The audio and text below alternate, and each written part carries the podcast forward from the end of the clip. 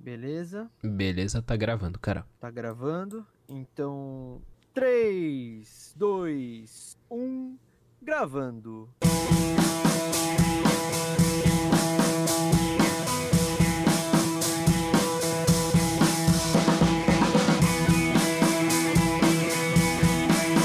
Versão brasileira Dublacast.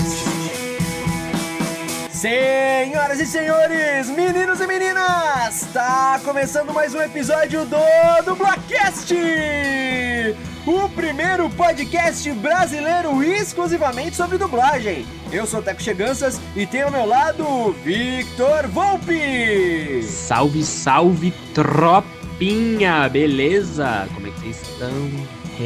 Somos dois jovens atores tentando adentrar no mundo da dublagem, mas antes de tudo somos fãs incontestáveis dessa arte incrível! E este, meus queridos ouvintes, é o Dublacast! Ele já foi protagonista de Malhação, participou de novelas, fez mais de 500 comerciais e teve sua primeira chance na dublagem em 1998. No episódio de hoje do Dublacast, vamos conversar com o ator, dublador e diretor de dublagem Fábio Azevedo, mais conhecido por ser a voz do Stephen Strange, o Doutor Estranho do universo cinematográfico da Marvel, e da Fera no live action de A Bela e a Fera. Vamos saber como ele começou na dublagem, conhecer detalhes sobre sua carreira e ainda descobrir diversas curiosidades, como por exemplo o fato dele ser irmão da também dubladora Sandra Mara, a primeira voz da Chiquinha do Chaves. E aí, todos prontos? Então, sem mais delongas, meus caros ouvintes, tá começando mais um episódio do Dublacast!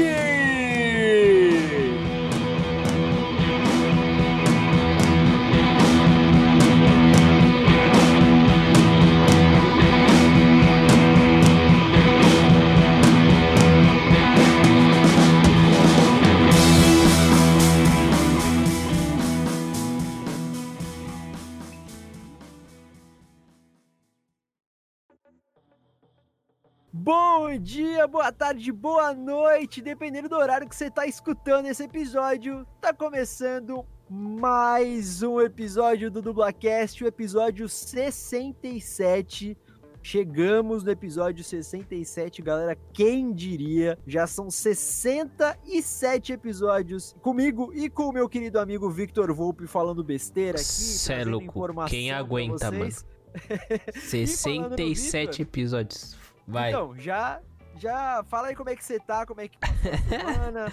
e aí, cara, eu tô bem, mano. Não, hoje eu tô meio cansado, mas tem um bom motivo, porque hoje eu e Teco Cheganças fomos a dublagem. Não posso falar o que, obviamente, mas a gente se encontrou nos estúdios. Fala aí, Teco. Hoje foi, mano. Hoje foi. A gente fez escala seguida, um do outro ali. Sim. Maravilhosamente. Mano. Muito Sim. bom. Quando Estamos sair, a gente fala o que é. Exatamente, estamos nos sentindo dubladores de facto. Renomados, renomados, céluco. Mas é isso aí, então vocês já sabem, ó, hoje tem um convidado especialíssimo que a gente vai chamar já já, mas como eu ia falando, vocês já sabem que a gente sempre começa o episódio com os nossos recadinhos clássicos aqui do Dublacast, nossos recadinhos de praxe. Então, por favor, nos sigam nas redes sociais, arroba Dublacast, tanto no Twitter quanto no Instagram. Então, compartilhem também, comentem, curtam, mandem feedbacks, comentem o que vocês acham dos episódios. Mais uma vez a gente pedindo aqui, a gente tem alguns algumas curtidas no Twitter, nossos posts no Twitter, mas a gente não tem quase nenhum RT. Então, por favor, deem RT lá para a gente poder aparecer para mais pessoas que ainda não conhecem a gente, né? Também mandem e-mails para contato.dublacast.gmail.com se você quiser é, mandar alguma crítica, alguma sugestão mais extensa, qualquer coisa que você quiser. A gente sempre tá vendo, a gente sempre responde também, então mandem e-mails para a gente, por favor. Recomendem o Dublacast para seus amigos e familiares que se interessam por dublagem ou não, porque vai que eles comecem a se interessar depois de escutar um episódio aqui do programa, né? Também não esqueçam, nós temos uma campanha no Padrim, www.padrim.com.br barra dublacast. A gente tem cinco categorias diferentes, com cinco valores diferentes, que vão desde dois reais por mês até 40 reais por mês. Então dá uma olhadinha lá. É, as, as categorias, né, elas têm recompensas para os padrinhos, para as madrinhas.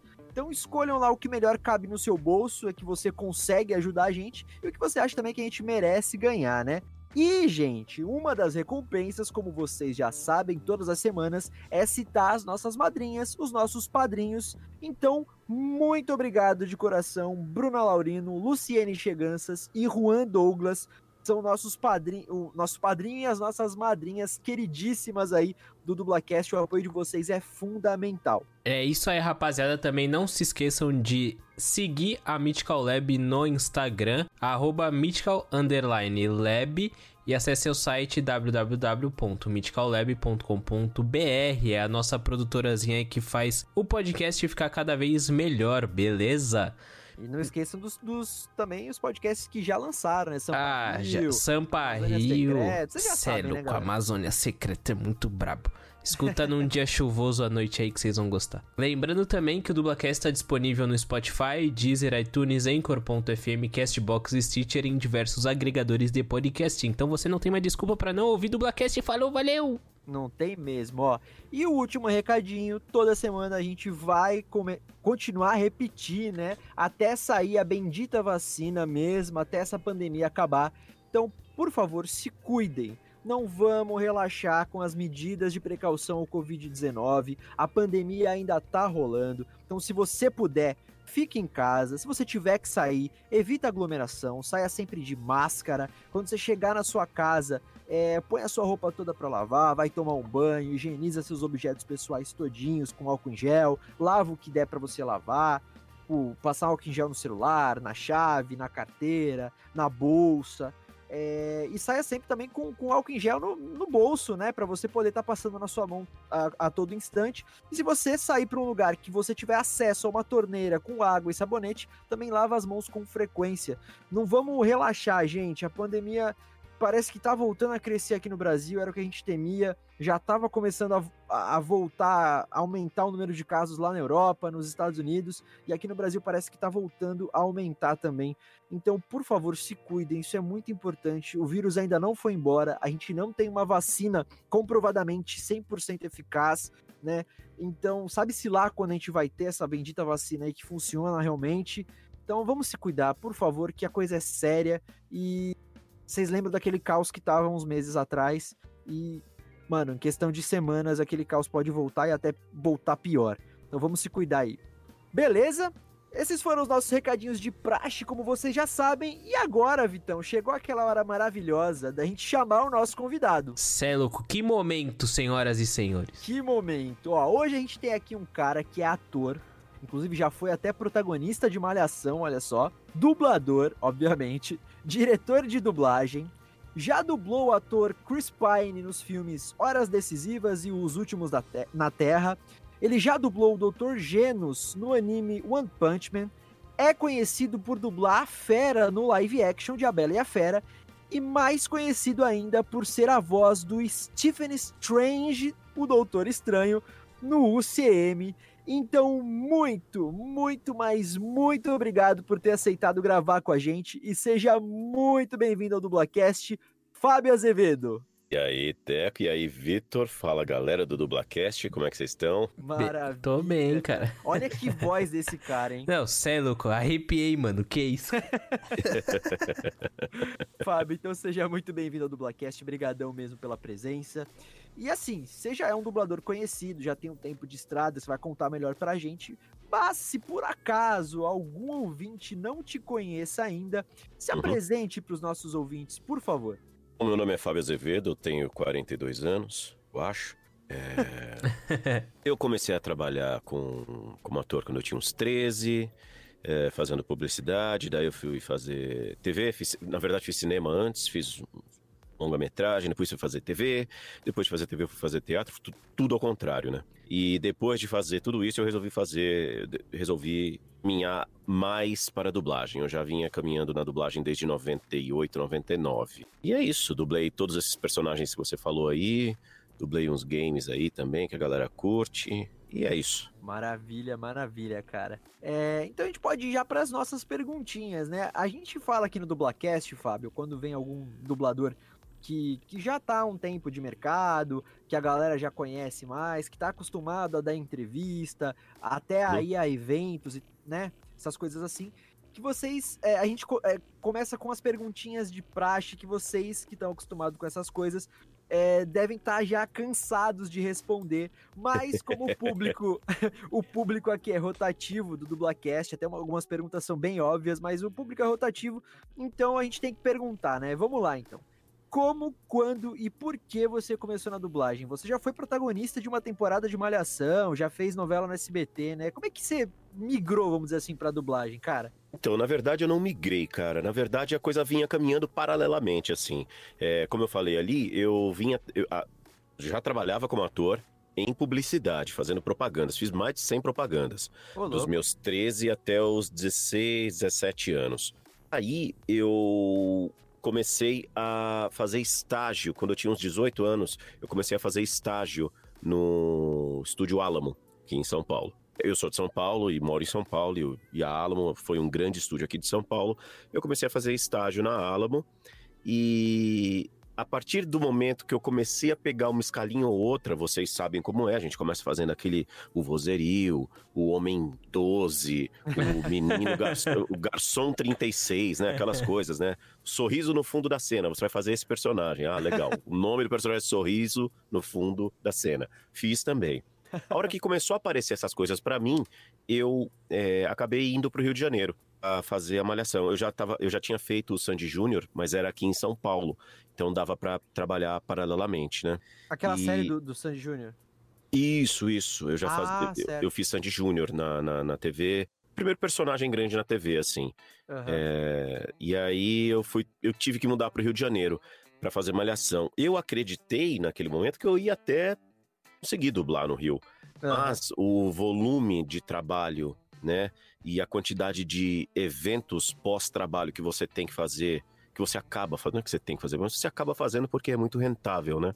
Uhum. É, depois da gravação, acabou me, me tirando da dublagem aí durante uns bons dois anos. Isso aí foi no ano 2000, mais ou menos. Isso, no ano 2000. É, para quem não sabe, a minha irmã é dubladora. Eu sou irmão, irmão da Sandra Mara, que é a voz original da Chiquinha, do Chaves, né? De uma porrada Cara, de coisa aí. Essa Caraca. informação é fugiu da gente, assim, cara. Nem a gente sabia de verdade. Até peço desculpa, é. mas não, não sabíamos disso, não. É, mas é, é, normal, as pessoas não associam muito, porque é, dentro da dublagem, dentro do meio artístico como um todo, né? Na vida, o nepotismo é uma realidade. E. é, mas é verdade. Quando eu comecei a dublar, a minha irmã não me escalava, cara. Olha de só. jeito nenhum. Porque ela achava que eu não tava no ponto ainda. Corretíssimo, então, né?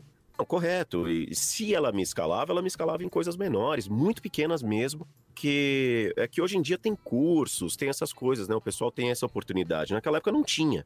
Uhum. A única maneira de você aprender era você entrando num estúdio e vendo os profissionais fazendo. É, e quando eu comecei a dublar, ainda também tinha essa questão de você dividir estante, né? Uhum. Hoje é uma coisa que não existe mais. Hoje a gente entra no estúdio fechado, com o texto, e a gente grava sozinho, falando pra tela. Antes não. A gente entrava no estúdio e as pessoas que estavam na cena estavam no estúdio. Você gravava todo mundo junto. Então, enquanto novato, você levantar lá todo mundo falando, fala ali, fala lá, fala ali, fala lá, no DA, não tinha ainda o Pro Tools, né, que, né, que facilitou muito o trabalho. Uhum. É, e aí você entrava para ser o garçom 32 para falar sua conta, senhor. Você falava no ponto errado, você errava o volume, você falava, você gaguejava, você destruía o trabalho de todas as outras pessoas. E todo mundo tinha que regravar absolutamente tudo. É, então a pressão era muito grande. Uhum. Então eu, eu, acho que eu, eu, era bem bizarro. Eu comecei do jeito certo, comecei bem pequenininho, fazendo quase nada, até depois com o tempo. Aí eu fui, pra, fui pro Rio de Janeiro, fui fazer novela, não sei o quê, fiquei no Rio um tempão, fiz Malhação, fiz Floribela, bem. Putz, trabalhei um tempão com o Renato Aragão, que foi um puta prazer, assim, foi muito legal é, fazendo turma do Didi. Uhum. E aí pintou essa novela em São Paulo. Eu fiquei pensando, pô, tá na hora de eu voltar para São Paulo, está na hora de eu voltar para São Paulo. Fiquei com isso na cabeça, topei a novela do SBT. E ao mesmo tempo emburaquei no teatro aqui em São Paulo e comecei novamente, que nininho, a tentar dublar. Isso já em 2002. Aí eu fiquei, tipo, patinando, né? Fazendo. Eu dirigi, eu dirigi programas de televisão também na TV Cultura e, enfim, para outros canais, mas a dublagem sempre estava muito pequena ali. do meu lado. Até um dia que eu comecei a perceber que eu estava. A minha realidade na dublagem já estava quase igual à minha realidade, ou dirigindo propaganda, ou dirigindo comercial de TV, ou dirigindo peça de teatro, ou o que quer que fosse. Falei, cara, olha, a dublagem tá me segurando legal, eu acho que eu vou aplicar mais nisso. E aí eu realmente comecei a dedicar, abrir, disponibilizar mais tempo para dublagem. E aí a coisa deslanchou mais, assim. Aí eu passei a dirigir dublagem, que também foi um outro caminho. E aí é isso. Agora, agora eu já tô emburacado aqui, né? Caracas, mano, que, que legal, que legal. E você lembra qual foi seu personagem, tipo, o primeiro assim que você pegou maior assim? Cara, eu fiz muita coisa muito pequena. Eu lembro que o primeiro personagem fixo que eu tive é, já foi nessa minha retomada, né? Já de, quando eu voltei para São Paulo, um desenho que chamava Dave o Bárbaro. Sei, eu. Eu, eu, fui lá para fazer uma, um vozerio. Um monstro ia destruir uma aldeia. E aí é, eu fiz o vozerio, e aí sobrou essa ponta desse morador que tinha a casa destruída e dava um berro.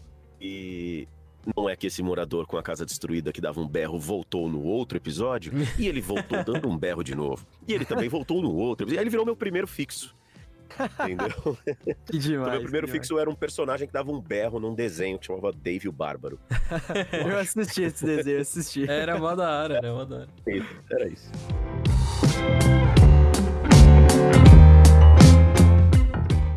E Fábio, qual é ou quais são os seus personagens favoritos e se tiver o que você menos gostou de fazer? Outra pergunta que é bem de praxe, assim, né? Sim. É, o pessoal sempre pergunta, mas é sempre um prazer responder, porque cada dia eu respondo uma coisa. é porque é difícil, cara. É, é, difícil a gente escolher, né? Igual você tem, sei lá, 10 filhos, você tem que escolher o favorito. Justo. Não dá, cara. É, assim, a gente tem personagens que a gente carrega mais próximo, né? Assim, por exemplo, o Doutor Estranho é um personagem que é, tem um, um, uma importância é, muito grande a mim, porque eu aprendi a ler lendo história em quadrinho. Olha que maravilha. E aí, é, eu lembro que a primeira vez que eu fui notar de fato o Doutor Estranho, porque eu era da, da geração X-Men, né? Eu consumi tudo de X-Men dos anos 90, assim. É, e a primeira vez que eu fui notar o Doutor, o Doutor Estranho foi na, quando teve a Guerra Infinita, né? O, o, nos quadrinhos. Uhum. E o surfista prateado caía na casa dele. Prim, primeira sequência, né? O surfista prateado cai na casa do Doutor Estranho e fala que o Thanos tá vindo. É, ah, que foi a referência que eles... É, isso, desculpa. No filme ficou diferente, né? No filme é o Hulk. É o Hulk, é. Cai na casa do Doutor Estranho, né? Pois é, mas os quadrinhos é o surfista prateado. E aí eu lembro e falo, pô, quem é esse cara, esse Doutor Estranho? E aí você acaba lendo, né? Uma graphic novel ou outra e achando coisas e enfim. E você percebe a importância do personagem. E aí quando eu soube e eu, eu tinha sido chamado para fazer o teste e fui aprovado, então ganhou um, um, um, um, ganhou um peso diferente, né? Na minha carreira. E, pô, tenho o maior orgulho dele, assim. Maior orgulho, porque, primeiro, porque é um bom ator, né? O Benedict Cumberbatch é um baita ator. Uhum. Ele é realmente ponto fora da curva. Tudo que o cara faz, ele faz com muita dedicação. Já dublei ele também em alguns outros trabalhos. E eu tenho um carinho especial pelo Doutor Estranho. E, pô, acho que eu não tenho assim. E aí nos games, cara, eu tenho um game que eu amei fazer. Foi. que eu fiquei muito feliz com o resultado. Acho que foi o primeiro game que eu peguei, assim, que eu fiz, que eu peguei para jogar e falei, cara, que. Putz, que legal. que é um jogo. É, é um exclusivo do PlayStation chamado Days Gone. Nossa, é muito foda, é muito foda. É hordas e hordas e hordas de zumbis, assim, cada horda com 500 zumbis. E, cara, foi um trabalho muito doido, feito lá na Maximal, que, é, Maximal Keywords, né, hoje, uhum. aqui em São Paulo. E, e pô, foi um trabalho muito gratificante, assim, porque foi Você o primeiro de... game que eu fiz um personagem. Você lembra de quem foi a direção, eu, eu, perdão? Sim, sim, foi do André Mello. O André ah, que me dirigiu quase, eu acho que 99%, assim, o André dirigindo e o Felipe Lopes capitando. Uhum. É, e, putz, cara, foi o primeiro grande personagem, assim, que eu pude perceber mudança. É, para quem não tá habituado também com essa coisa da voz no game, a gente começa a gravar, a gente, o, o, o estúdio recebe batches, né? Eles chamam de batches, que são lotes de arquivos. E quando eu gravei o primeiro lote, eu falei, pô, esse cara é meio bunda mole, né? Eu não sei esse cara, pô, passei nesse teste. Mas beleza. E aí você percebe que os, os, os desenvolvedores, né, os criadores do jogo, eles vão, eles vão aprimorando a coisa, aprimorando a história. E a cada lote que chega, você vai ganhando mais informação e você vai percebendo que você está indo para outros lugares, que você está fazendo coisas diferentes. E aí você fala, cara, esse jogo vai ser uma coisa de louco, porque passei um ano e meio gravando. Né? Caraca. É uma coisa de louco, cara. Uma coisa de louco. E aí eu sentei para jogar e eu joguei o jogo todinho, tipo assim, dizem, como dizem hoje, platinei, né? Uhum. É, na minha época era zerar, zerei. Na minha época era zerar. Mas eu fiz tudo, todas as side quests, fiz tudo do jogo, porque eu falei, cara, que legal. Um jogo super subestimado, assim, eu acho. Sim. Nossa, eu jogo é... direto com a minha namorada, Days Gone. Agora que você falou, é, fiquei. Gostei, cara. Vou falar pra ela. É, e, é um, eu... E, e, eu uso, e eu uso a minha voz de uma maneira diferente que eu faço o, o Doutor Estranho, que todo mundo conhece, né? Porque uhum. o Doutor Estranho ele tem uma coisa mais, mais aqui, mais sóbria, mais controladora do que tá acontecendo. E o Deacon, o Deacon é mais maloqueiro, desgraçado, fala palavrão que só.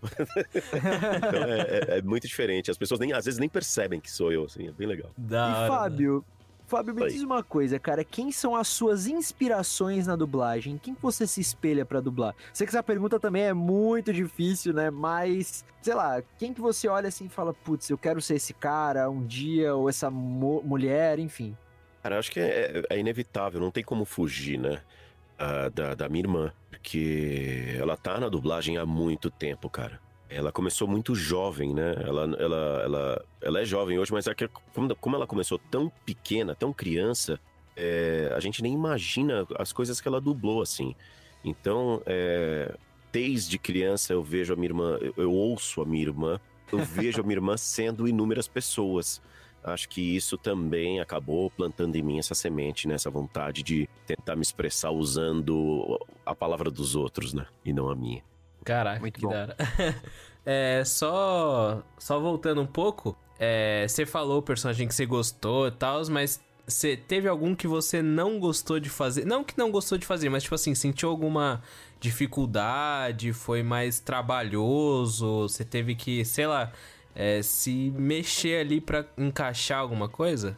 Ou não? Tipo. Cara, é. Eu, eu sempre digo isso. Admiro muito o pessoal que faz anime muito bem. Porque eu acho que a coisa. São coisas muito difíceis de dublar, porque a gente não tá habituado com a prosódia da língua japonesa.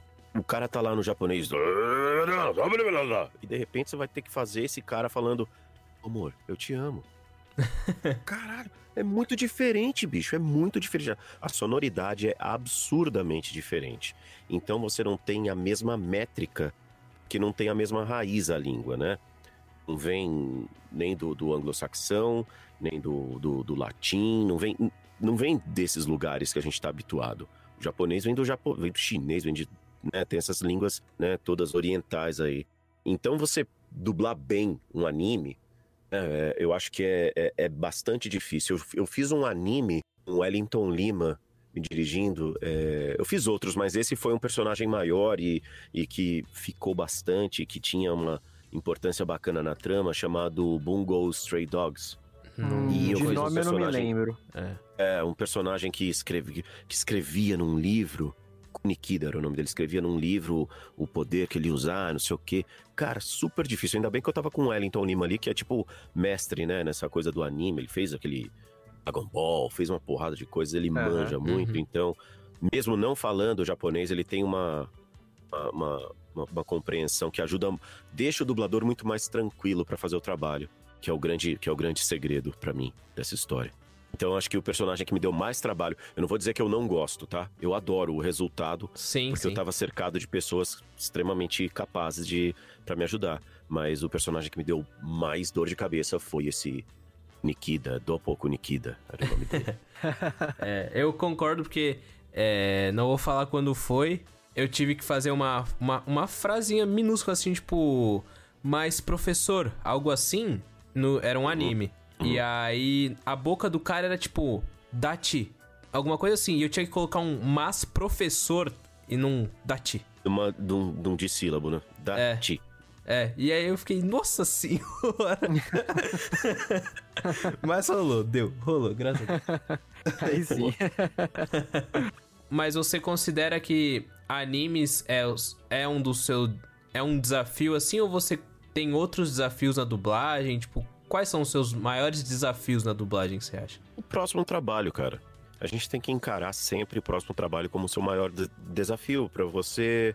Senão a gente acaba, a gente acaba achando que sabe. Né? É o maior risco que a gente corre. A gente achar que sabe fazer aquilo. Daí você vira aquele dublador que as pessoas falam: Olha lá, é o Fábio dublando. Uhum. O ideal para mim é quando falam: Que dublador é esse? Entendeu? ser a mesma coisa, pode ser uma questão de ponto de vista, mas acho que para mim é o ponto de vista que importa. É quando você assiste e não percebe que tá dublado. Total. É, é, é, isso, isso que eu ia, é isso que eu ia falar. É, eu gosto de ver a dublagem.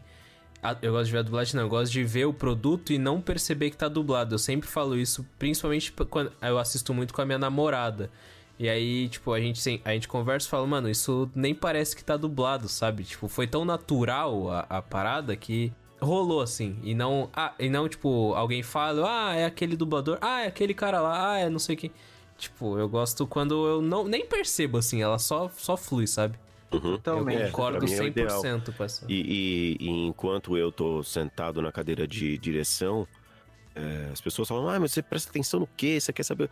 Cara, eu quero sentar assistir o cara dublando e prestar atenção na história, não, não na dublagem. Uhum. Uhum. É, e é isso, para mim é isso. É, isso também se encaixa muito para mim, porque a gente traz muitos, muitas produções aqui pro Dublacast pra gente poder analisar a dublagem, dar as nossas opiniões, nossos pontos de vistas, né? E às vezes eu me pego, tipo, como eu tenho que fazer uma análise mesmo da dublagem, eu, eu, eu, sei que a dublagem tá boa quando no meio do filme eu tô assistindo o filme, a produção que seja, e já esqueci que eu tô analisando a dublagem. Porque é tão, tá tão natural e, tá, e é tão bom isso que a gente esquece que tá dublado. É o que vocês falaram. É, isso se encaixa totalmente para mim também.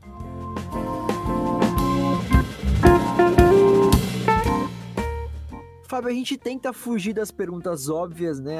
A gente tenta não estereotipar um dublador só por um personagem mas você tá conversando com dois grandes fãs do universo cinematográfico da Marvel, então não tem como a gente deixar de perguntar mais sobre ele. Você já falou um pouquinho aí como foi, mas Stephen Strange, o Doutor Estranho, como é que aconteceu na tua vida, cara? Eu fui convidado para o teste. Verdade, o filme, o filme, quem dirigiu o filme foi o Sérgio Cantu. É, o filme ia ser uma produção mesclado de elenco carioca e elenco paulista. Alguns atores do Rio aparentemente também fizeram teste. Eu não, eu não tive acesso né, aos nomes. Uhum. Fizeram teste. Mas acabou que eu passei aqui. E aí o filme, o Sérgio, ao invés de eu ir para lá gravar, acabou que o Sérgio veio para cá acabou fechando o filme inteiro aqui. Eu até o ajudei a dirigir algumas coisas de vozerio e tudo mais. É, mas foi isso, cara. Foi um teste comum, um teste como qualquer outro, que a pessoa falou: hum, acho que o Fábio serve para esse personagem, e me botaram no teste. é, foi, é bem, bem bacana, assim bem bacana. O, o, a fe, já a fera do Bela Fera foi, foi uma coisa mais assim, uma luz, sabe? Que caiu e falou que estava no lugar certo na hora certa. Porque eu Nossa, tava. Já, já emenda, porque era a nossa próxima pergunta. É. Você psicografou a parada. Então, além de fazer psicografias, eu também conto essas histórias incríveis, tô zoando. É, o lance é que, assim, eu tava dirigindo, né? Eu, eu, dirijo num estúdio aqui em São Paulo chamado TV Group. E tem um monte de produções lá que acontecem e tal. E eu tava dirigindo até um pouco mais tarde. E aí uma pessoa da produção chegou e falou assim: Fábio, eu preciso de você para gravar um teste. Um teste não, um trailer. Isso, isso é uma coisa que acaba acontecendo, sabe? Os trailers chegam ontem.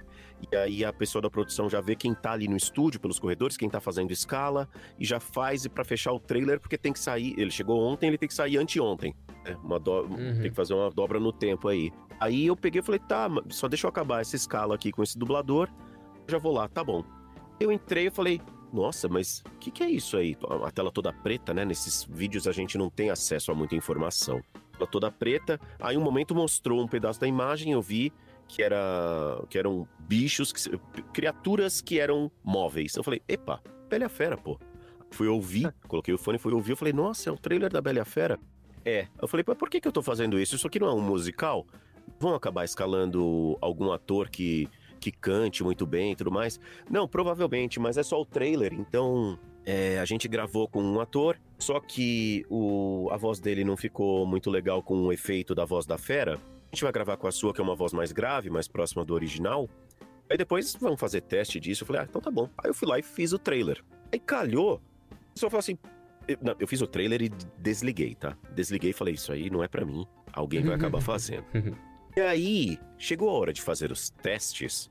Alguém falou que assim, não, o cara que fez o trailer tem que fazer o teste, porque o trailer ficou bom. O cara era eu. Eu fui lá e fiz o teste do diálogo. Aí falaram, pô, o cara que fez o teste do diálogo ficou bom. Bota ele para fazer o teste, o canto. Eu fui lá, cantei. Aí eu fui aprovado. Caraca. É, foi bizarro, assim. Eu gastei todo o meu cachê do filme com aula de canto. Mas valeu a pena.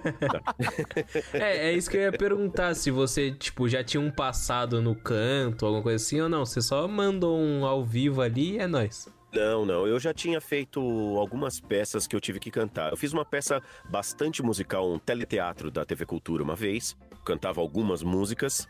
É, eu já tinha feito outras peças onde eu tinha uma música, mas era uma coisa meio rock and roll, essas outras peças que eu fiz, sabe? Essa da, da cultura era um pouco mais é, música popular, mas essas outras duas peças eram uma coisa meio rock and roll, assim, de pegar o microfone e tinha uma banda no palco e eu ah, cantar no drive, sabe? Gritadão. Eu tenho um bom ouvido musical e aí eu fui lá e falei, pô, eu sou descarado mesmo, vou fazer o teste e fiz. E aí me aprovaram, entendeu?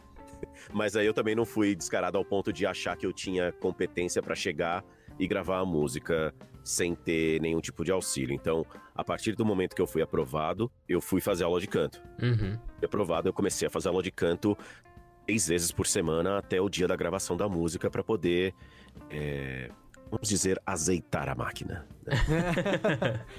ah, da hora. Da hora. Só para contextualizar aqui a galera, é, que uhum. você acabou citando que você estava falando do, do Doutor Estranho você dirige na TV Group, né? Que é um estúdio de dublagem. Eu não sei se eu tô correto, você me corrija, por favor. Ela, ele é propriedade da Disney, não é isso? Aqui no Brasil. Não, não é isso. Não. Não, ele Mas... é um estúdio de dublagem que atende a Disney. Ah, ele não é entendi. é da Disney. Entendi, entendi. Porque você falou essa questão do, do Rio e São Paulo, porque tem o TV Group lá no Rio e aqui em São Paulo também, né? Sim, sim. Sim. Entendi. Não, só para contextualizar, porque você falou do Sérgio Cantu e tal, e o, e o, Sérgio Cantu, ele, ele, ele dirige lá na TV Group lá no Rio. Entendi. Isso, Beleza. exatamente. Eu, eu, é, aí, agora sim, o Serginho tá no Rio fazendo. Ele é o diretor das coisas Marvel e Star Wars no Rio, e eu sou o diretor das coisas Marvel e Star Wars aqui em São Paulo. Sim, é, Caraca, até porque. Que da hora. A, é, a gente fez um, um, especial da, do CM, né? Sobre a dublagem do CM. E a gente, a gente notou isso, realmente, que a maior parte dos filmes dublados no Rio de Janeiro foi o Sérgio Cantu que dirigiu, e aqui em São Paulo, praticamente todos, você que dirigiu, né? Ou ajudou a dirigir.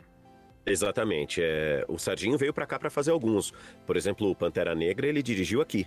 O que ficou ótimo a dublagem, ele dirigiu aqui e no Rio, né? Porque o, o Rodrigo, que, que dublava o Chadwick Boseman, que infelizmente faleceu, é carioca. Então a, o Pantera Negra tinha uma voz carioca. Uhum. Mas, por exemplo, eu dirigi aqui, eu dirigi o Homem-Formiga, eu dirigi a Capitão Marvel e eu dirigi todo o elenco de São Paulo, tanto no Guerra Infinita quanto no Ultimato. Bacana, bacana. Caraca. E como, como que é fazer parte de uma coisa tão grande quanto o CM, já, já que você engatilhou esses quatro filmes que você dublou? Cinco, né? Hum. Você dirigiu, quer dizer. Cara, é... é... é mágico por conta dessa história que eu te falei, que eu tenho essa conexão com quadrinhos, assim. Na minha casa, mais tem é história em quadrinho, disco e, e, e filme. Eu sou aficionado mesmo, adoro quadrinhos. Então, a partir do momento que eu pude fazer parte dessas coisas, sabe? Pude colocar a mão em produtos do universo Marvel, eu. É tipo uma realização mesmo, sabe? Uhum. A realização por parte do fã e a realização por parte do profissional, né? Porque, quer queira, quer não, é meio que um. Cara, são os filmes que as, que as pessoas mais assistem, são os filmes que as pessoas mais comentam, são sempre as maiores bilheterias. Então, você fazer parte disso, mesmo que seja né, numa, numa, numa coisa tão é, setorizada quanto a dublagem para o português do Brasil, já é mágico, cara, já é incrível, né? Uhum. Então, é, é, foi, foi, está sendo e tomara que continue sendo muito mágico e muito especial. Sim. E você tá falando que é da dublagem brasileira que é bem setorizada, mas é, se bem que lá fora a dublagem brasileira ela é muito valorizada, né? Ela é muito bem vista. Tem até um, uma história do ele, é, ele, não é dublador de ofício, né? Ele acabou dublando, um, é um Star Talent, mas que foi muito competente no, no filme que ele dublou, que foi o Thiago Abravanel, né? Que ele conta uma história que ele tava na Disney e foi bem na época do lançamento aqui do, do, Detona, do Detona Ralph, né? E uhum. aí, tipo, ele chegou na Disney parece que tinha um, um, rapaz que era brasileiro e ele trabalhava na Disney.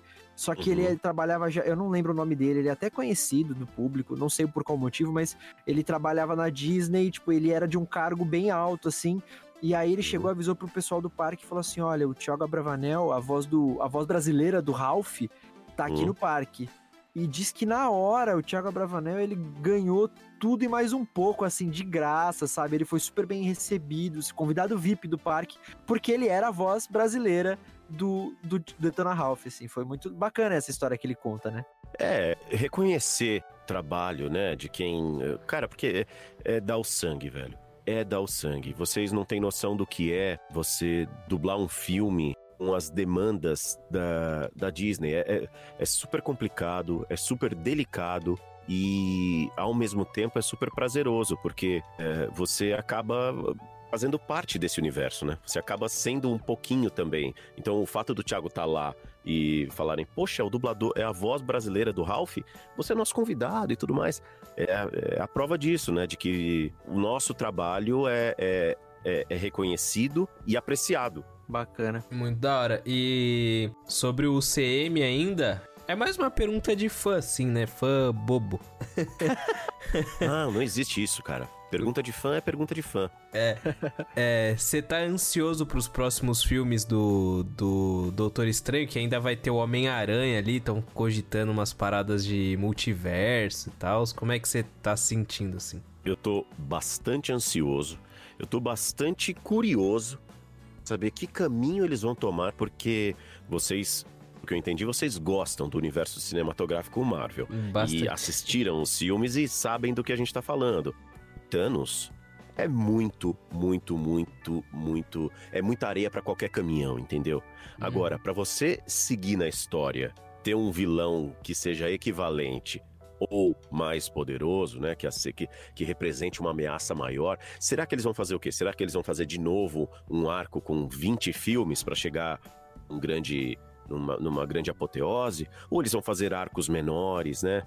Porque eu, eu, eu tô enxergando o universo Marvel como eu enxergo, como eu enxergava nos quadrinhos, sabe?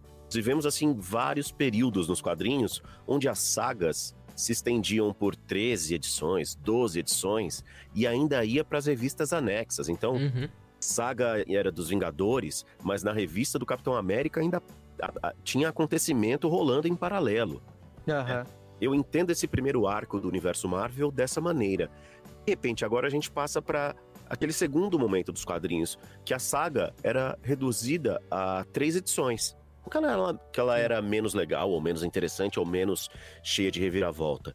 Mas ela era mais condensada, né? Uhum. Sim. Do acontecer com muito mais força, com muito mais. É, uma coisa mais em cima da outra. Foi época de MTV, né? Que os videoclipes tinham. É, quatro takes a cada dois segundos, né? Tudo era muito metralhado, né? Então o quadrinho teve que acompanhar um pouco essa, tendência, essa né? linguagem, né? né? Essa tendência de ser tudo acontecer de uma maneira mais dinâmica, né?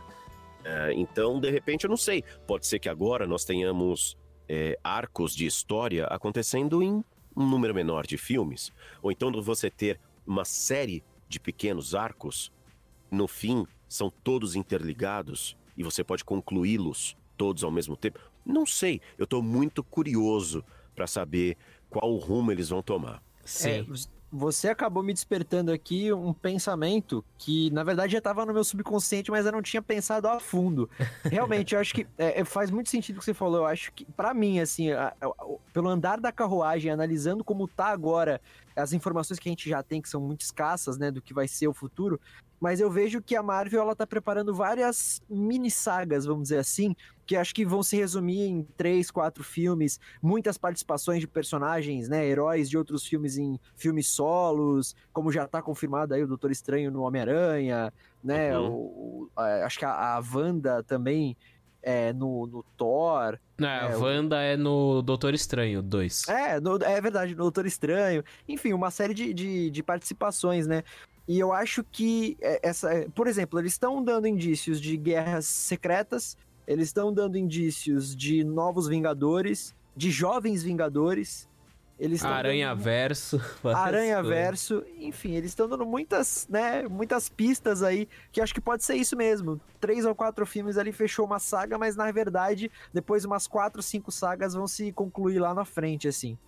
Acho é, que é mais ou menos isso. A gente tem que pensar também, cara, que agora o universo Marvel, pela primeira vez, que antes até parecia que era, mas não era. O universo Marvel agora vai ter televisão. Sim. Né? Felizmente, Inumanos, Agents of Shield, Demolidor, Punho de Ferro, Os Defensores, é, Justiceiro, Jessica Jones, nada disso fez parte do universo Marvel. Felizmente. E eu digo porque, não por conta de qualidade, tá? Tem séries aí muito legais e tem séries aí muito ruins. Mas eu, eu digo isso porque, cara, já é tanta informação.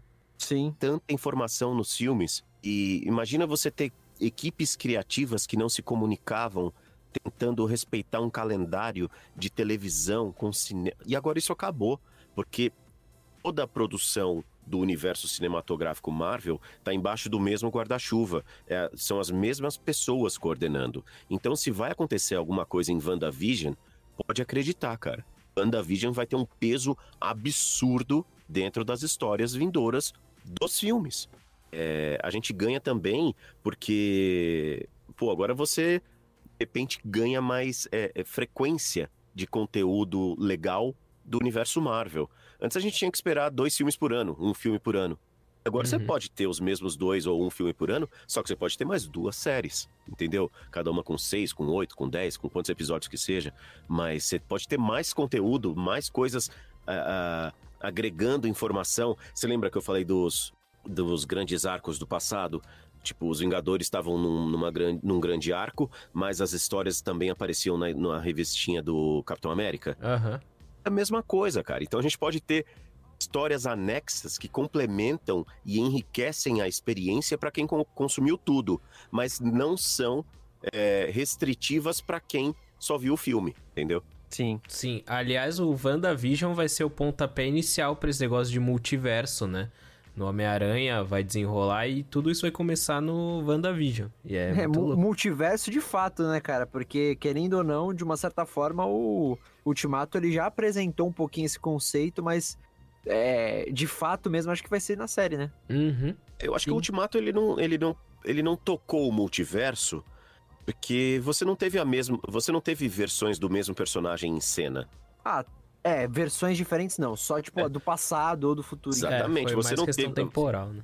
Exatamente, foi mais uma questão temporal. É, uhum. Essa questão do multiverso abre inúmeras possibilidades. Eu não sei por exemplo, é, hoje o, o, o, saiu uma notícia de que o Scott, Scott Derrickson, que é o cara que dirigiu o primeiro filme do Doutor Estranho, inclusive, falou que os filmes Sony do Homem-Aranha, que tinha o Tobey Maguire, que tinha o é, Andrew Garfield, né, que era o nome uhum, do rapaz, é, eles fazem parte do MCU, do universo cinematográfico, do, do UCM, né? Oh, Aí todo mundo ficou assim, o quê? Ou seja, possibilidade do próximo filme do Homem-Aranha alguma questão similar ao Aranha Verso. não sei se vocês assistiram, mas essa animação é brilhante. É, é muito é, bonito. É lindo, cara. É um filme lindo. Putz, é um filme incrível. Uhum. É, e aquilo, aquilo ali pode se transformar numa possibilidade, entendeu? Imagina, o, algum vilão encontra uma maneira de criar um, um, um dispositivo que permite abrir portas entre os universos. E numa dessas, um, por essas portas, acaba caindo o Homem-Aranha de um outro planeta Terra aqui. Que loucura. Sim, e aí é o Andrew Garfield ou é. o, o, o, o, Tobey Maguire. Maguire. Imagina que doideira isso, cara. É, eu ia... Você é louco. Eu tô muito animado pra isso, cara. Vitão, fala aí, fala aí a sua... Conta pra ele como é que você decidiu virar dublador, cara. Fala aí, pra ele entender por que, que você pra... tá tão hypado por... assim. Ah, cara, foi por causa do Homem-Aranha. Eu assisti o Homem-Aranha e falei, mano, eu quero ser o Homem-Aranha. Isso eu com, sei lá, seis anos. Aí eu falei pra minha mãe, mãe, quero ser o Homem-Aranha. Ela falou, ah, dá pra você ser sendo ator, né? Eu falei, ah, então é isso, fechou. aí eu fui seguindo a carreira de ator e aí eu falei, não, acho que se eu virar dublador, eu consigo ser Homem-Aranha em algum momento da minha vida, assim. E aí eu virei dublador. e aí, óbvio que hoje eu tenho total uma outra visão da parada. Ainda quero ser Homem-Aranha em algum momento.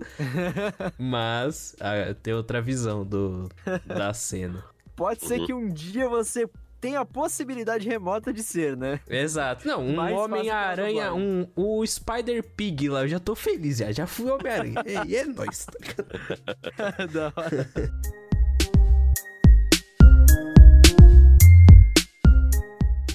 Fábio, você como você já citou, aí você é diretor de dublagem já tem um tempo, né? E aí vem a pergunta: o que você mais curte fazer? Dublar ou dirigir? Ou não tem nada a ver, as duas coisas são prazerosas para você?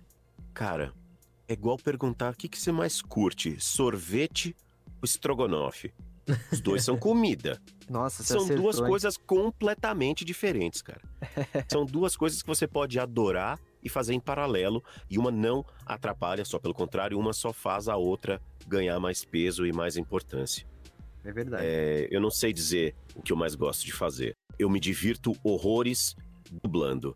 E eu me divirto horrores também dirigindo porque você ganha contato com uma, com uma outra faceta do trabalho, que é a questão da adaptação, a questão do, da, da, interpretação, do, do que os outros atores estão enxergando daquela cena, às vezes a limitação do que o ator tem. O ator ele não viu o filme inteiro, aí ele ouve o, o ator lá em cena falando é, sai daqui, ele não sabe que esse sai daqui tem uma relação com uma cena que aconteceu lá atrás. É, e aí é, é muito legal você poder ser o, o fio condutor para quem está no estúdio. Então, é, eu tô. Eu não consigo dizer qual que eu gosto mais. Também não consigo dizer se, se, se eu prefiro um ou outro. E você dirige há quanto tempo mesmo? Que boa pergunta. Eu não lembro, cara, quando eu comecei a dirigir, mas eu, eu comecei a dirigir num estúdio chamado SP Telefilme. Eu dirigia aquelas coisas tipo Trato Feito, alienígenas do passado, uhum. uh, Storage Wars, que eu tenho um fixo lá até hoje, já tem 30 anos que eu dublo aquele cara. é... é... Mas eu não lembro o ano que eu comecei a, dublir, a, a, dirigir, cara. Acho que foi em 2007, talvez. 2008, sei lá. Caraca. Acho que é por aí. Eu posso tentar descobrir isso depois. Mas já faz um bom tempo, de qualquer forma. Faz, faz, faz bastante tempo já. da hora, Beleza. E como que foi, tipo assim, depois. Quando você começou a dirigir, como é que foi? Tipo, falaram, ah, vem dirigir aí sua primeira experiência, como é que você se sentiu? Como é que foi? E tudo que eu falei que a minha irmã falou assim, cara, vou te escalar quando der pra você dublar, porque agora não tá dando. É, aí foi o oposto. Aí minha irmã chegou assim: eu preciso que você venha dirigir aqui para mim, porque o, o, um dos diretores, ela, ela tava trabalhando na SP Telefilme. Ela falou assim: um dos diretores está doente, você pode vir aqui cobrir por seis horas, dia tal, no dia tal e no dia tal? Falei: posso, tá tranquilo. Eu fui lá, ciente e crente que eu ia só dirigir essas seis horas nesses três dias. E aí eu entreguei o material que eu dirigi, e aí ela falou assim: olha, eu acho que pode continuar. Você quer dirigir de segunda a sexta por um período? Escolhe aí, vê aí, conversa com o pessoal da produção, tal, não sei o quê. E aí eu passei a dirigir. Foi meio que no susto também. Eu tava. tanto que eu trabalhava em paralelo. Eu dirigia um programa na, na TV Cultura, um programa, programa nada, nada a ver com dublagem. Eu dirigia dublagem né, pra, pra SP Telefilme. Foi bem maluco, assim. A minha vida tava bem corrida nesse momento. Você nunca dublou jogo. Dublou, perdão. É, dirigiu o jogo. Ou já? Game eu nunca dirigi. Nunca dirigi. Já dublei alguns, mas eu nunca dirigi game. Uhum. Que o pessoal, o pessoal do game acaba ficando muito especializado, né? Isso acaba ficando muito. É, é especializado mesmo a palavra. Eles uhum. acabam criando uma metodologia, uma maneira de trabalhar que é, acho que até você se habituar demora um pouquinho. Como é na dublagem também, né? Sim, sim. É, até porque a gente já falou isso aqui no, no Dublacast, né? Que apesar de serem o cerne da coisa serem, ser bem parecido, é, localização de games e dublagem são dois processos muito diferentes dentro do estúdio, a forma como se faz o trabalho e tal. Então, é, essa coisa de espe especializar também cabe à direção se adaptar é, na, nas particularidades de localizar game, né? Sim, sim, sem dúvida nenhuma. A especificidade do trabalho é terrível, cara. Entre localizar um game, dublar uma série né, de, de, de dramaturgia, dublar um reality, dublar uma animação para crianças, uma animação adulta e fazer uma voz original. Olha só, a gente falou aí, uma, sei lá, seis, sete coisas, tudo a mesma coisa, mas é completamente diferente. Uhum. É. é. É muito doido. E o pessoal confunde muito ainda, mistura muito essas coisas, né? questão Nossa, o que é voz sim. original, o que é dublagem e o que é localização, né? Nossa, sim. tanto que eu encho o saco. Qualquer dia eles vão me bloquear. Eu encho o saco do Omelete, que é um puta portal de, de cultura pop brasileiro, talvez seja o maior, não sei. Mas eles ainda insistem em chamar voz original de dublagem. E todo tweet que eu vejo, eu vou lá, galera, não é dublagem, isso é voz original, porque é no idioma original e tal qualquer dia eles vão me xingar lá, tanto que eu Não é querer ser chato, mas é, é porque, como você falou, são coisas muito diferentes de como processo, né? Uhum, e, uhum. e, talvez eles, ah, mas a gente fala dublagem pro povo entender. Mas eu acho que também tá na hora já, a informação tá aí, tá na hora também de fazer uma informação, né, que, para que se torne cada vez mais natural isso também, o povo Sim. já conhece e tal. Enfim, são é, outras é, coloca questões. Coloca o termo certo até uma hora que a pessoa vai se acostumar. Tipo, não tem que ter medo. Sim, sim, sim. Sei total. Mas ainda falando de direção, o, Fábio, o que você mais admira num dublador que você tá dirigindo, cara? Disponibilidade.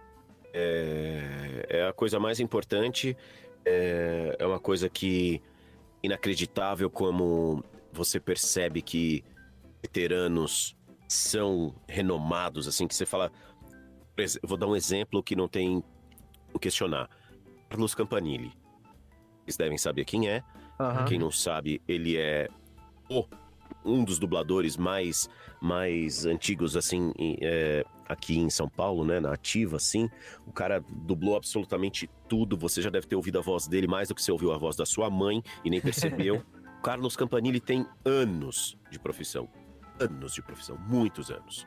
E você para e pensa, putz, o cara que já dublou tudo, ele já foi Deus em 36 produções, Jesus em 68 produções, entendeu? Já fez tudo, o herói, o bandido, o salvador, o vilão, tudo.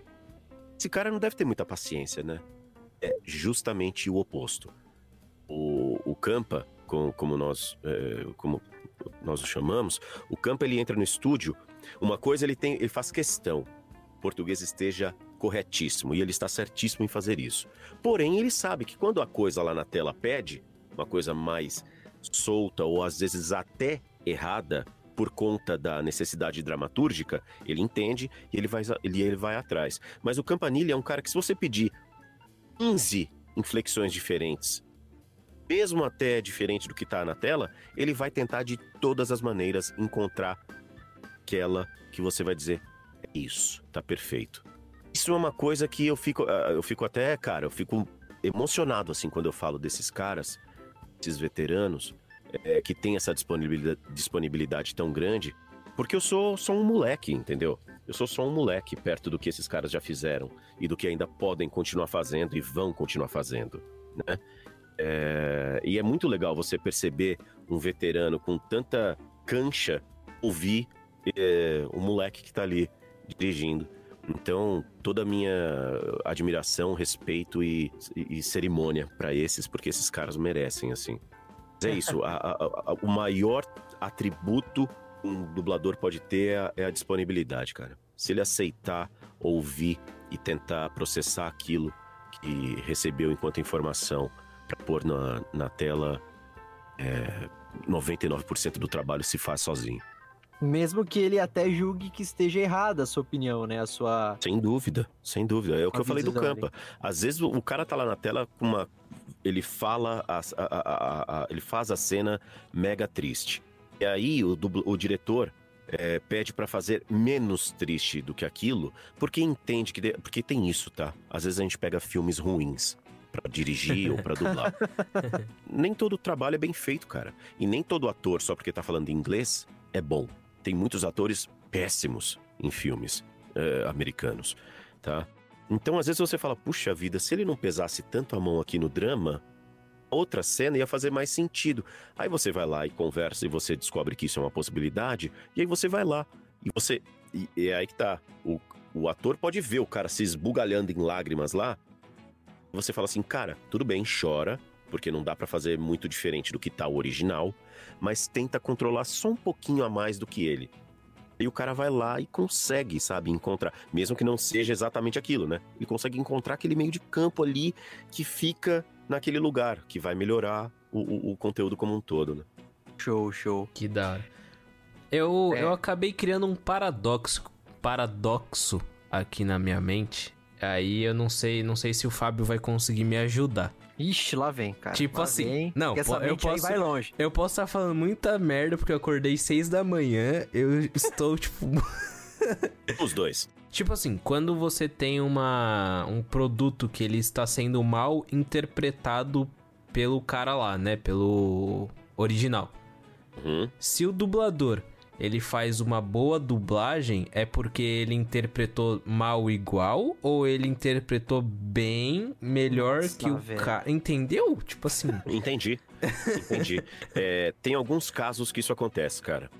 Você, como eu falei, você nem sempre faz tudo. Coisas boas chegam para você, né? Para você dirigir. Às vezes tem, tem trabalhos que não são bons os filmes e fazer o que? É trabalho. Você vai lá e dá o seu melhor. Mas é verdade. O ator lá na tela tá um horror. É, é podre, podre, podre que dá até. Você sente até o cheiro da cena, de tão ruim que tá a cena, entendeu? E aí o dublador vai lá e faz igual. E ele faz bem, entendeu?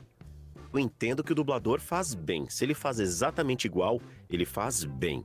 Uhum. Agora, se existe dentro da possibilidade dramatúrgica do filme intervir enquanto diretor da versão brasileira em português do Brasil, intervir e tentar fazer pequeno. Porque também a, a, a, a, possibilidade é muito pequena, né?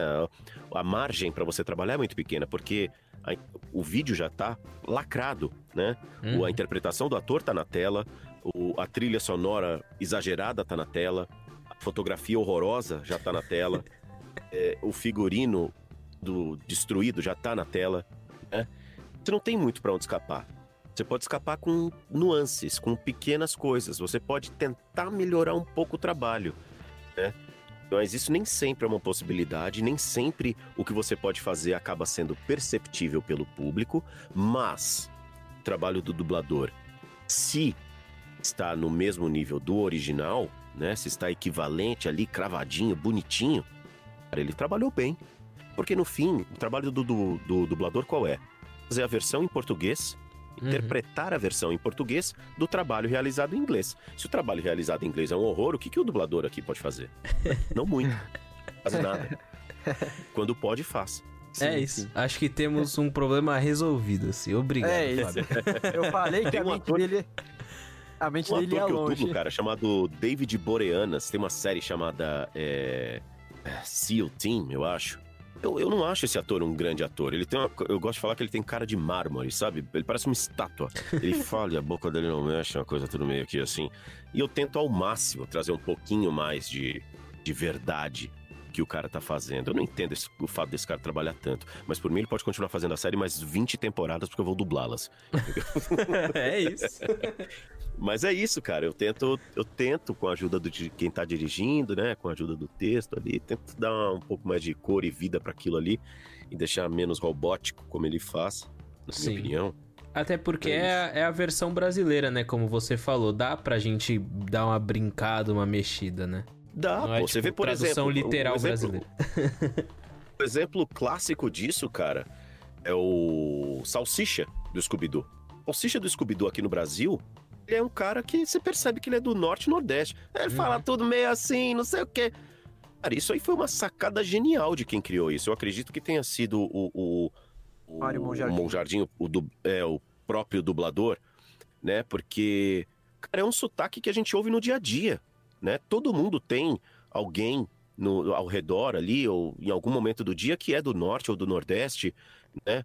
E, e, que tem um sotaque diferente e ao mesmo tempo tão familiar. Minha família, minha família é toda baiana, então eu tô habituado a ouvir esse tipo de sotaque. Você colocar um sotaque desse, que é tão nosso, num personagem como o Salsicha, é um... Cara, vamos combinar, o Salsicha, o que é o Salsicha, sabe? Não é um personagem assim que você fala, uau, que incrível. Ele é amigo do cachorro que fala, cara. Uhum. Entendeu? É um o maior mérito ali. dele é ser amigo do cachorro. É. Não é nem que o cachorro é dele, né? Então, assim, o, o, o dublador, brilhantemente, o Monjardim fazia, né? Era genial. É, o pessoal que veio depois dele substituindo por conta da, da, idade e tudo mais, com certeza veio respeitando isso que, o, que, o, que ele criou. Cara, eu, eu, eu, eu, eu acho que é uma possibilidade, né? Você ter essa versão brasileira com mais propriedade. É que hoje a gente tem menos possibilidade de fazer isso, né? Uhum. Acaba ficando cada vez mais difícil. Mas o Mate, por exemplo, do filme Carros, ele tem um sotaque nosso, né? É. Sim. Fala meio caipira. É super legal, pô. É super bacana. Que, se eu não me engano. Pelo menos. É, se eu não me engano, no original, é, ele tem um sotaque meio do Texas lá, também que é o equivalente ao mineiro aqui, vamos dizer assim, né? Do Brasil, né? Então também foi uma adaptação muito bem sacada. Também acho, eu, eu cara, eu adoro, adoro. O, o, meu filho gosta demais, assim, de assistir e, e, acha sensacional. E Sim. eu também acho. Eu acho muito legal, porque cria uma, uma, uma relação, né? Um trabalho que é sensacional, cara.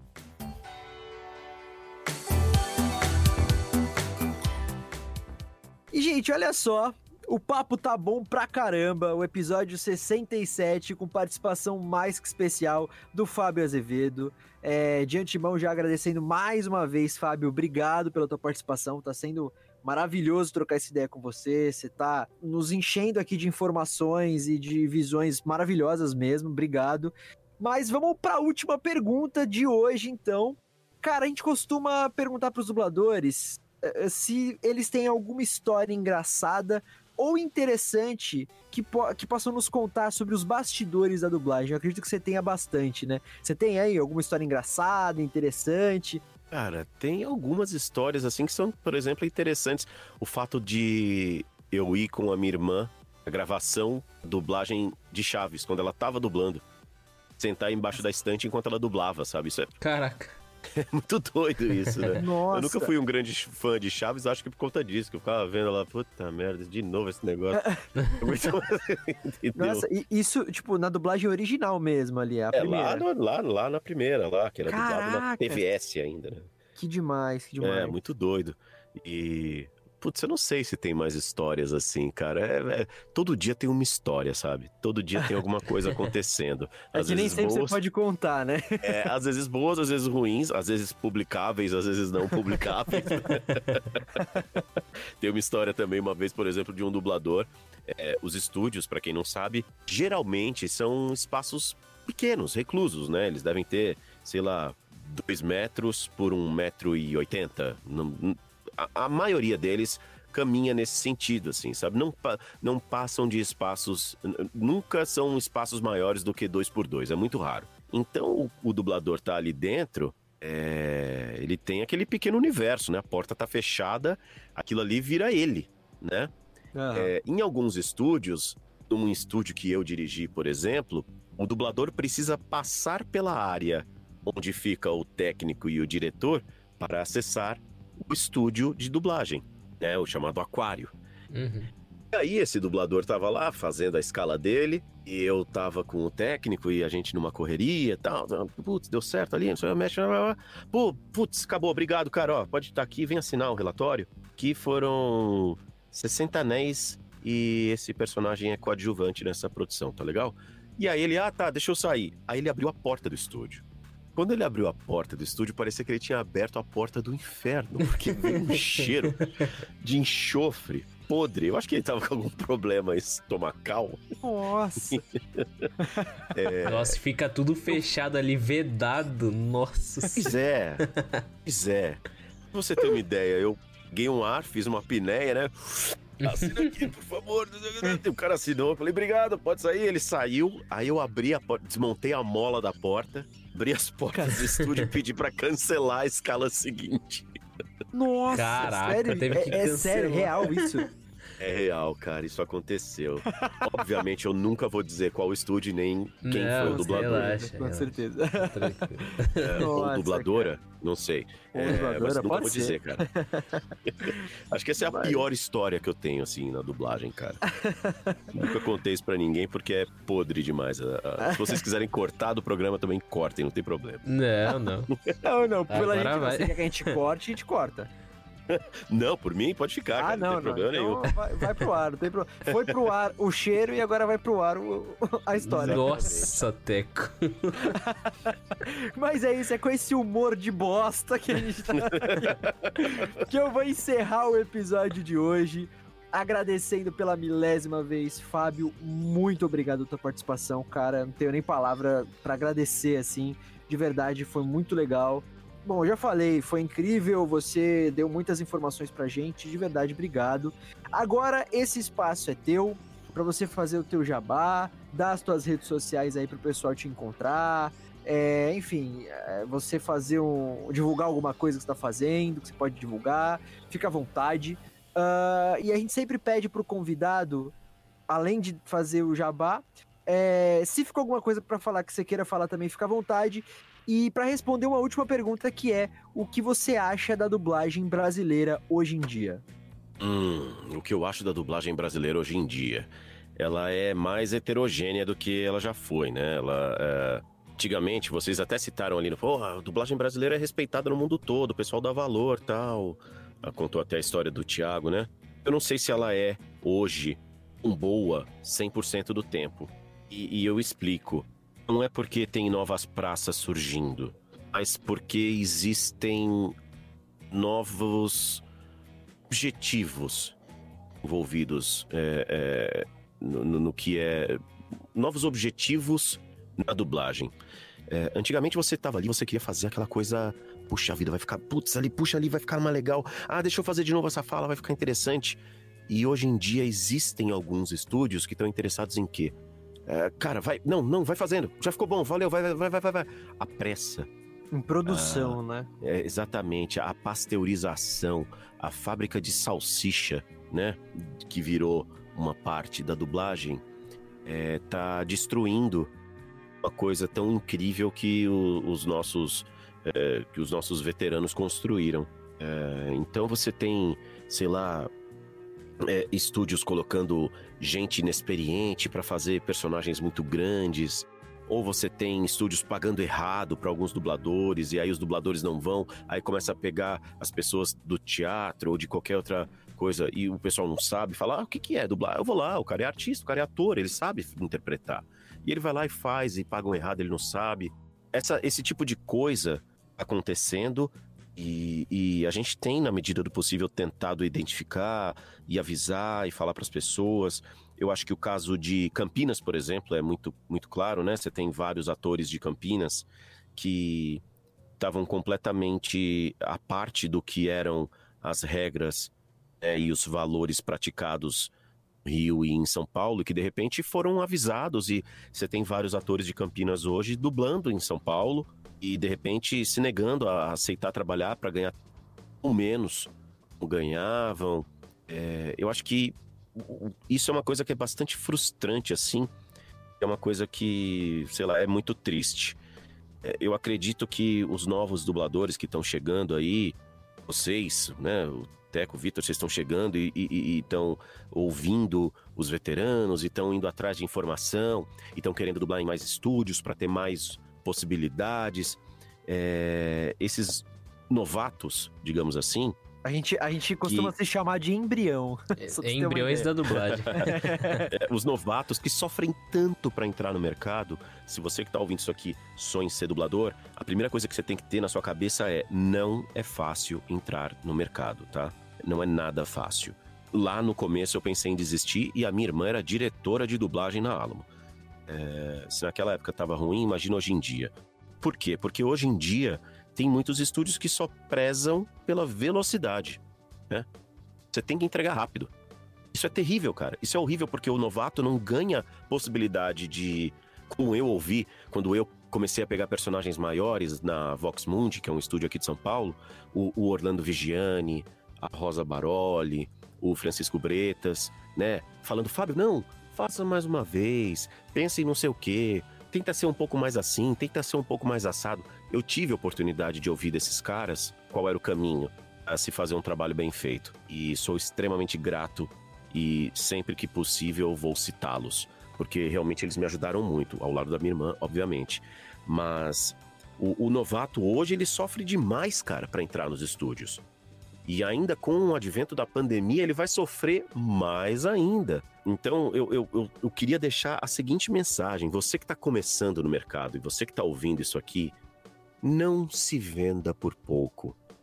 Não acredite que você vale menos.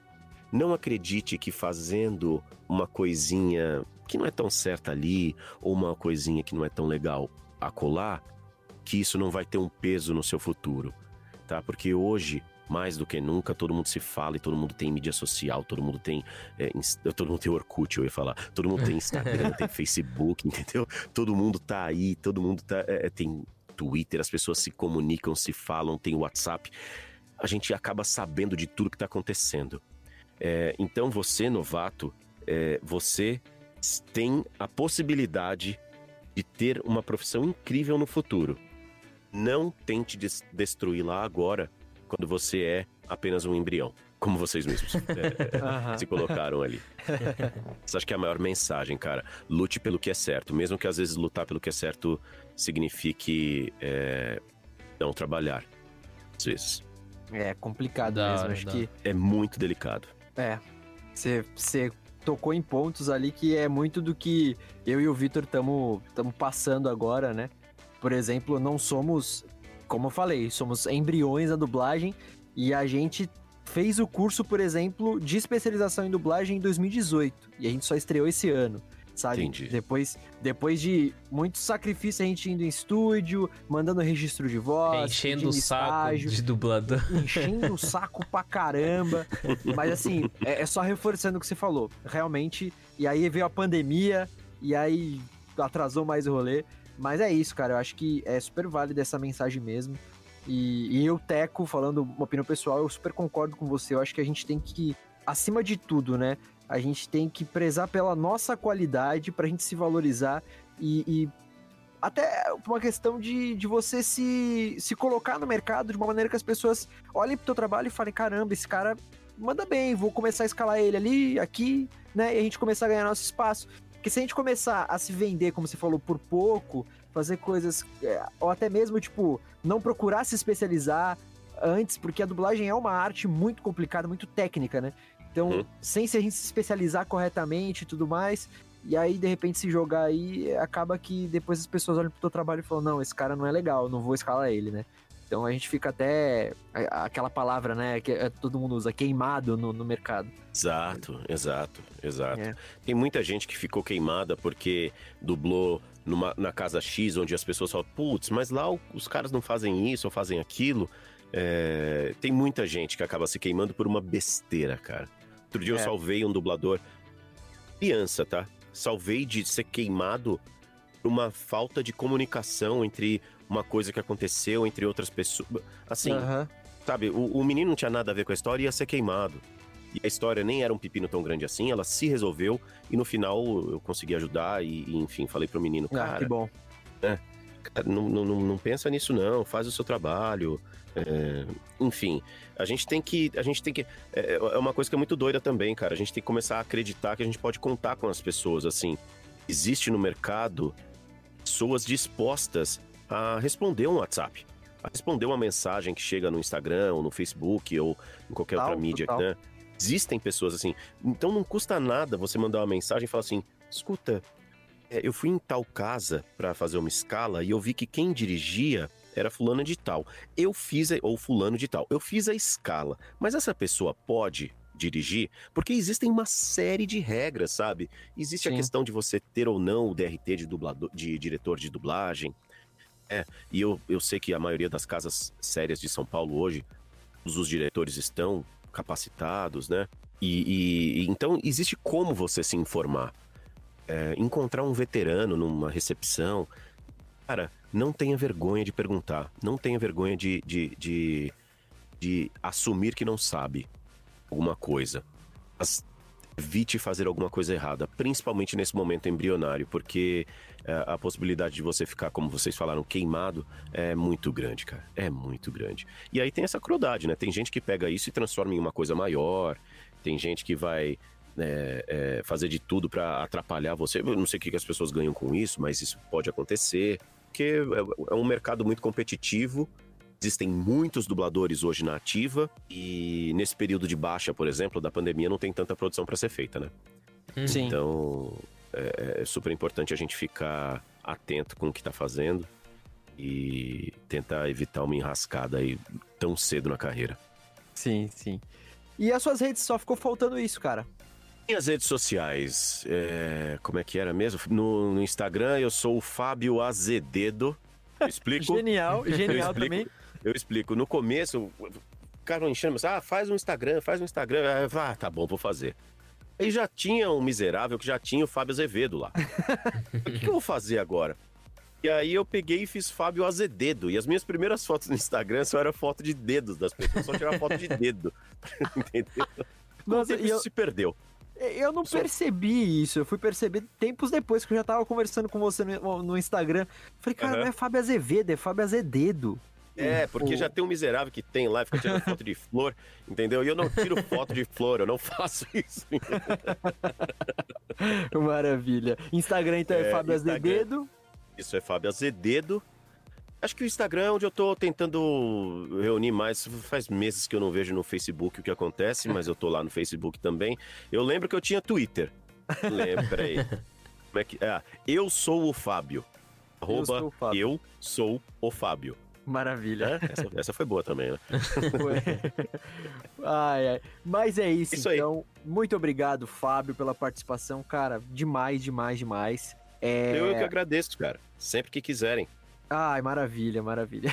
Perfeito. Quando estrear Doutor Estranho 2, a gente vai fazer análise e você vem aqui comentar um pouco também, então. Isso, pode ser, pode ser. Olha quando quiserem só. fazer, quando quiserem fazer também um especial Star Wars, a gente pode fazer também, porque eu dirigi a série Mandalorian agora, que foi um Nossa, então semana desafios. que vem é. foi um dos maiores desafios da minha carreira, assim. A gente nem tocou nesse assunto, mas enfim. É verdade. É. Mas é isso, né? Realmente não dá muito tempo de, de falar sobre tudo, assim, ainda mais se você que é super experiente, enfim. Mas é isso, gente. Então espero que todo mundo tenha curtido o episódio de hoje. Esse foi o episódio 67, nosso especial Fábio Azevedo. É, só repetindo os recadinhos do começo, sigam a gente nas redes sociais, arroba dublacast no Twitter e no Instagram. Mandem e-mails para contato.dublacast.gmail.com. Deem uma olhada na nossa campanha do Padrim e se tornem padrinhos e madrinhas do Dublacast, www.padrim.com.br barra Dublacast. Também recomendem Dublacast para as pessoas da sua família, para os seus amigos, que curtem ou não curtem dublagem, porque vai que eles comecem a curtir depois de escutar um episódio nosso. Eu sou o Teco Mateus, no Twitter e no Instagram, arroba Teco Mateus, é, com dois As e TH, portanto, Teco Mateus, me sigam lá também, falo um monte de besteira, não posto quase nada no Instagram, mas estou sempre lá. e é isso, muito obrigado para quem escutou até aqui, obrigado mais uma vez, Fábio, e agora é a vez do Vitor. É isso, valeuzão, Fábio. Sempre quando. Eu sempre falo isso, é de praxe, mas é a mais pura realidade.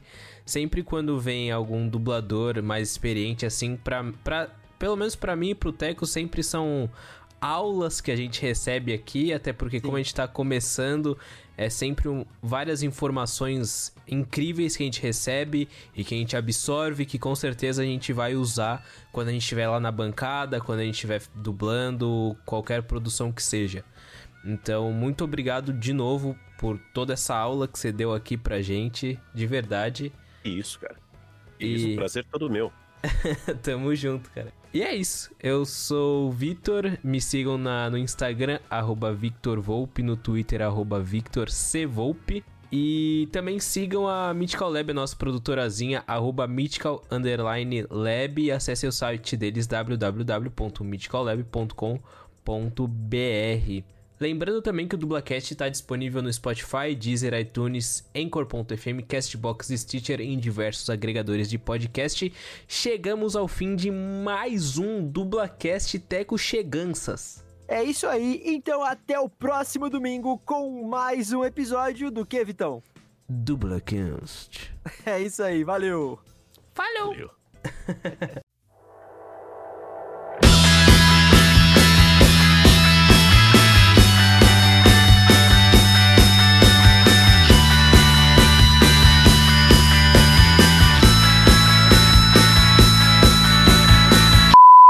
mandar alguma crítica, alguma sugestão mais extensa, qualquer coisa que você quiser, manda lá pra gente, a gente sempre tá vendo, sempre responde também. Perdão. Ele não é dublador de ofício, né? Ele acabou dublando, é um Star Talent, mas que foi muito competente no, no filme que ele dublou, que foi o. Cara, fugiu da minha da mente agora o nome dele. Que a gente, a gente falou no filme, no, no episódio passado, Vitor, o dublador do Detona Ralph, do Detona ah, o, o Abravanel, o Thiago Abravanel. Ah, é. Isso, Thiago Abravanel, obrigado. Mas não que ele do, no episódio passado não foi o Detona Ralph, ou não, a gente foi Bob Esponja. A gente, a gente citou ele porque a gente fez aquele quadro lá de reimaginar o elenco. Ah, aí eu, tá. Então. Pode crer. É, enfim. É, vai ser você agora, Vitor? Cara, sei lá, vai tu, eu já fiz acho que duas seguidas. É, não, é porque tu, tu pulou ali, eu acho que sem perceber. Mas vamos lá. Ah, que você pegou o gancho, verdade. Não, verdade, é, eu peguei beleza. o gancho, eu não pulei. Fechou, fechou. Então eu vou fazer aquela do, da direção, tá? Tá bom faço as duas ali. Beleza. O nosso querido colega Pedro Alcântara, ele contou já uma vez aqui no Blackcast histórias que, que ele passou mal dentro de estúdio. Ele, ele não vou show, dizer né? que foi o Pedrinho que explodiu o meu estúdio, tá? Como assim, cara? Não, não foi o Pedro, cara. Não foi o Pedro. Não, mas ele. Ah, acontece, né, cara? Acontece às vezes. Claro, somos seres humanos. Mas, pelo amor de Deus, não cague na minha cara, por favor. Não, e o pior é se, por exemplo, a gente que tá começando, a gente faz vozerio e tudo mais, e geralmente ainda é com mais dubladores ao mesmo tempo, né? E. Imagina se, se, nesse caso que você falou aí, se ele estivesse fazendo um vozerio com outros dubladores no estúdio. Mas aí eu o cara. Que... Eu acho que. Ah, é vozerio de The Walking Dead, né? Porque é... o cara é um zumbi, pô. Já morreu faz ah, muito é. tempo lá dentro do estúdio. Não, aí não dá, pô. Aí não dá. Que nesse momento de pandemia também ninguém tá fazendo vozerio, né? Tá todo mundo é, fazendo sim. separadinho, um de cada vez, mas. Sim. É. Enfim. e tem mais um recadinho que eu esqueci, Teco, qual que é? Ah, calma aí. Putz, esse aqui é bastante é, as coisa. Mídias sociais, as mídias as... que o. As ah, plataformas, perdão. Vinculado, sim, calma, é. que são bastantes. Uh...